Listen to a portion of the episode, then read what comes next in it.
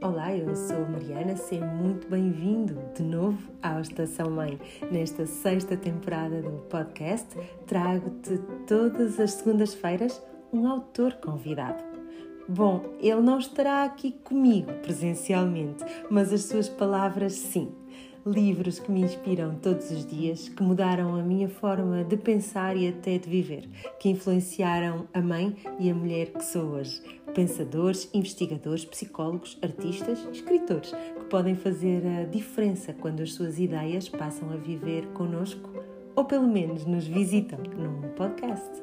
Estão todos convidados, tragam-me um café ou um chá, que eu prometo trazer um livro que vale a pena. Todas as semanas aqui no Estação Mãe.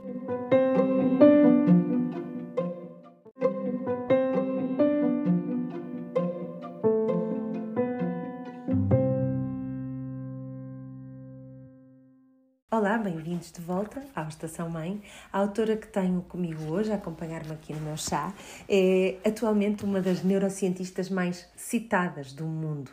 Eu conhecia pelo seu livro anterior, How Emotions Are Made, no qual eh, nos revela toda uma nova linha de investigação sobre as emoções, muito interessante, põe em causa um, aquelas teorias mais tradicionais e tidas como certas das cinco emoções básicas, tudo o que nos é passado no famoso filme uh, Divertidamente, hum, na verdade, parece que nada disso já tem muito fundamento científico.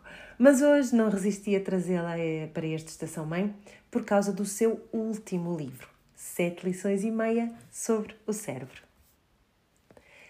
Lisa Feldman Barrett utiliza uma linguagem acessível, com informações muito claras um, sobre o que de mais recente a ciência descobriu em relação ao cérebro humano. Conclusão: estamos cheios de ideias erradas sobre o funcionamento do nosso cérebro que por vezes sustentam a forma como educamos, como ensinamos, como lideramos e como vivemos. Das sete lições e meia da professora e investigadora, trago-te nove ideias-chave, umas pepitas científicas para atualizarmos os nossos conhecimentos sobre a mente humana. Ora, ouve!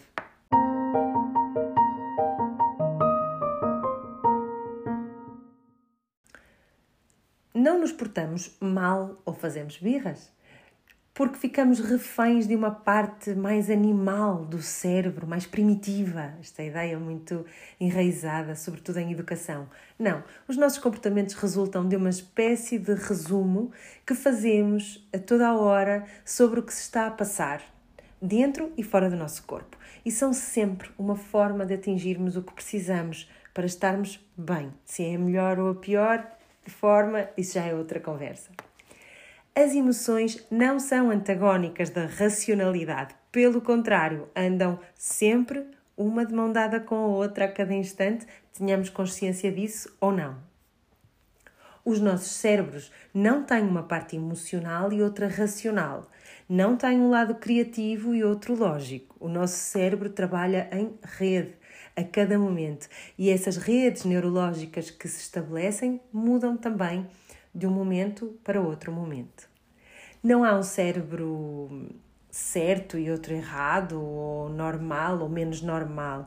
Há uma miríade de padrões neuronais distintos, uns mais comuns, outros menos, é certo, mas todos naturais e até necessários à manutenção da tão preciosa neurodiversidade, tão característica da espécie humana. Se o sistema de ensino ou de trabalho reconhece e aproveita esses diversos padrões neuronais, também já é outra conversa.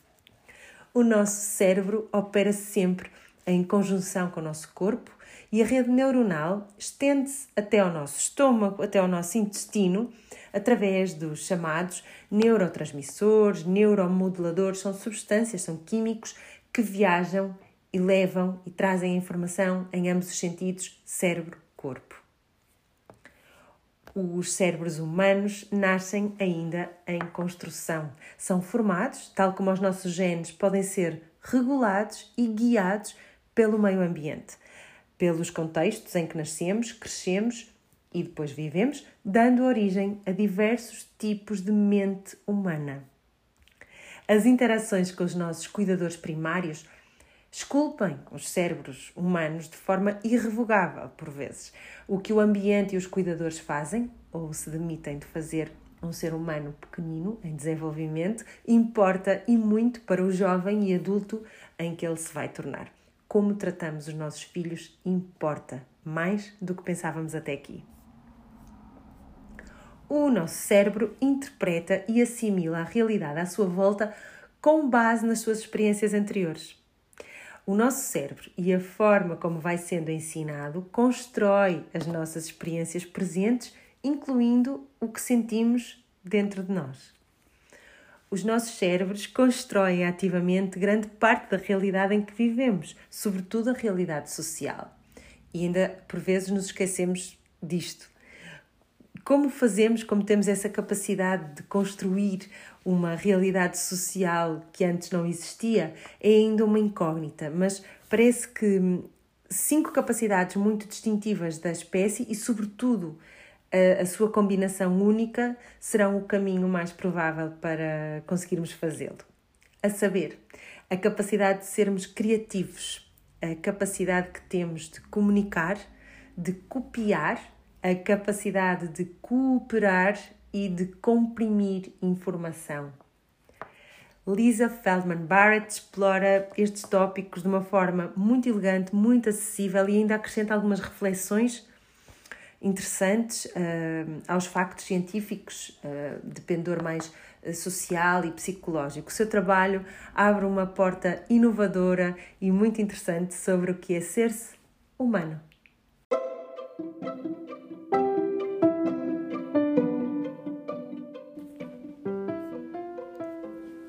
Sete lições e meia sobre o cérebro. Um olhar radical e inovador sobre ideias erradas que ainda hoje prevalecem sobre o cérebro e o seu papel e funcionamento. Um livro inteligente, encantadoramente descontraído, que nos prende do princípio ao fim e que nos convida a pensar acerca do tipo de ser humano que somos ou que desejamos ser.